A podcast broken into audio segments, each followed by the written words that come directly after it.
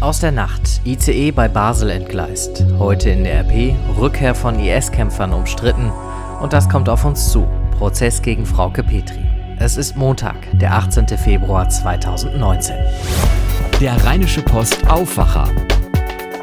Der Nachrichtenpodcast am Morgen. Mit Julian Trost, guten Morgen. Schön, dass ihr mit uns aufwacht. Eine Nachricht aus der Nacht. In der Schweiz ist ein ICE entgleist. Dabei wurde niemand verletzt. Der Zug kam gestern Abend aus Berlin. Kurz vor dem Bahnhof Basel sprang dann die Lok und ein Waggon aus den Schienen.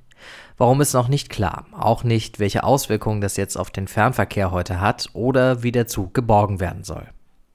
Und dann schauen wir zurück auf das Wochenende und die Sicherheitskonferenz in München. Da hat unter anderem Bundeskanzlerin Angela Merkel eine Rede gehalten. Sehr befreit, sehr leidenschaftlich, also eher ungewöhnlich. Entsprechend reagierte dann auch das Publikum.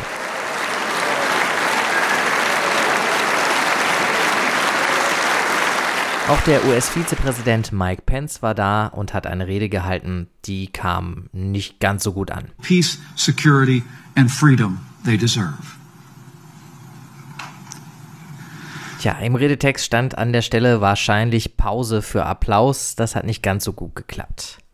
Die beiden Reden und weitere Veranstaltungen der Münchner Sicherheitskonferenz hat sich RP-Chefredakteur Michael Bröker angesehen. Für ihn ist vor allem die Haltung von Mike Pence und den USA hängen geblieben. Mike Pence kam, äh, jubelte und lobte seinen Präsidenten, blieb in den äh, Konfliktlinien Iran-Abkommen, INF-Treaty und Gaspipeline klar auf der Linie und definierte die, die, neue, die, die Rolle der Amerikas als Leader of the Free World kurzerhand um in, wer uns folgt, gehört zu den Guten, wer uns nicht folgt, ist böse. Es erinnerte ein bisschen an dieses Freund-Feind-Schema, das George W. Bush damals im Irakkrieg auch äh, an den Tag gelegt hat. Zuhören, Dialog, Diskurs, das Aufnehmen von Argumenten der anderen habe ich in Mike Pence Rede leider nicht wahrnehmen können.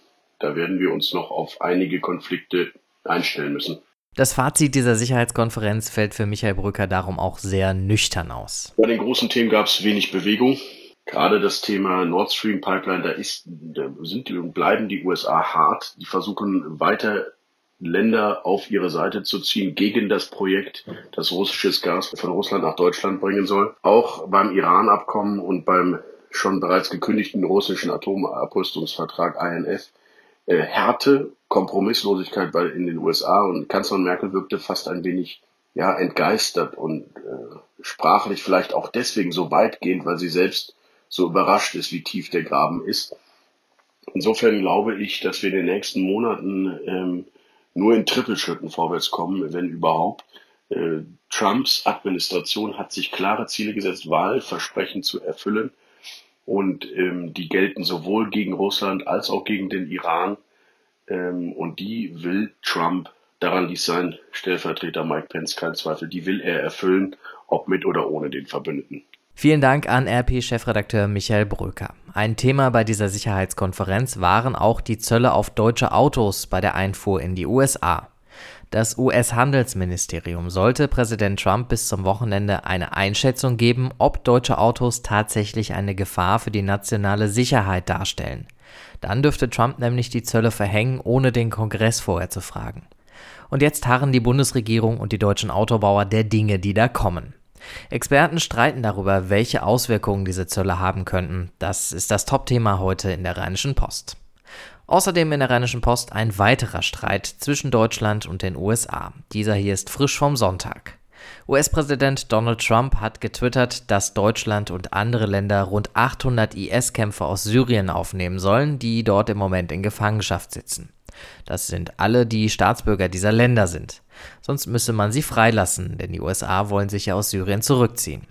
Im Fall von Deutschland geht es laut deutscher Presseagentur um eine höhere zweistellige Zahl von IS-Kämpfern.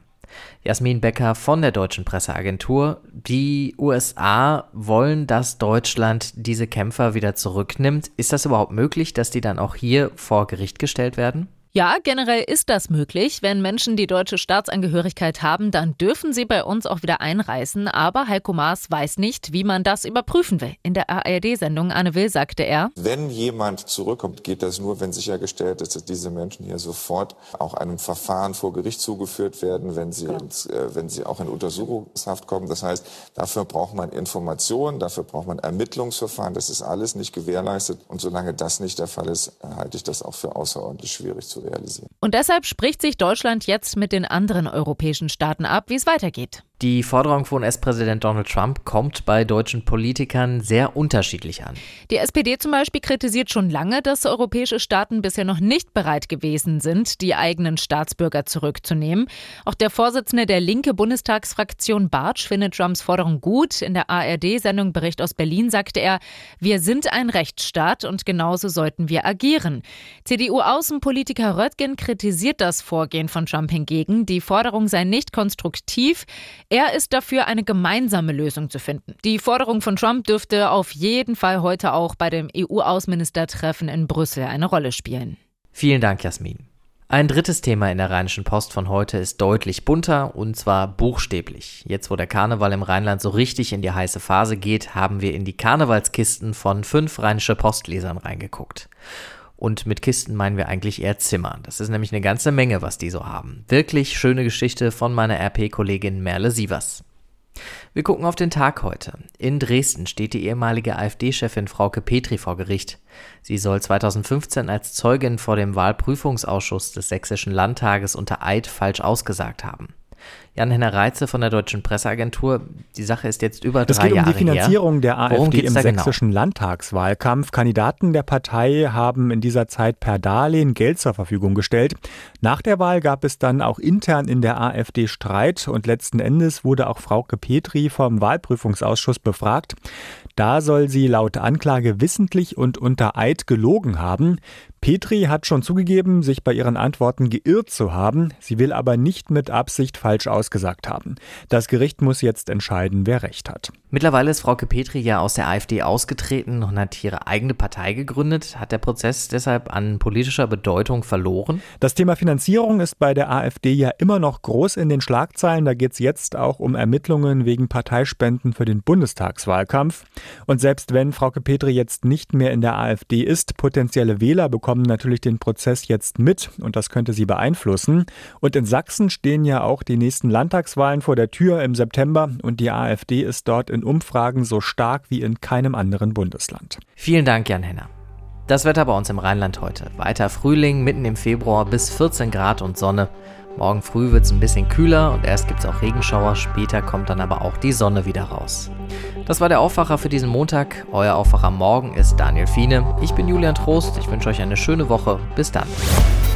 Mehr bei uns im Netz www.rp-online.de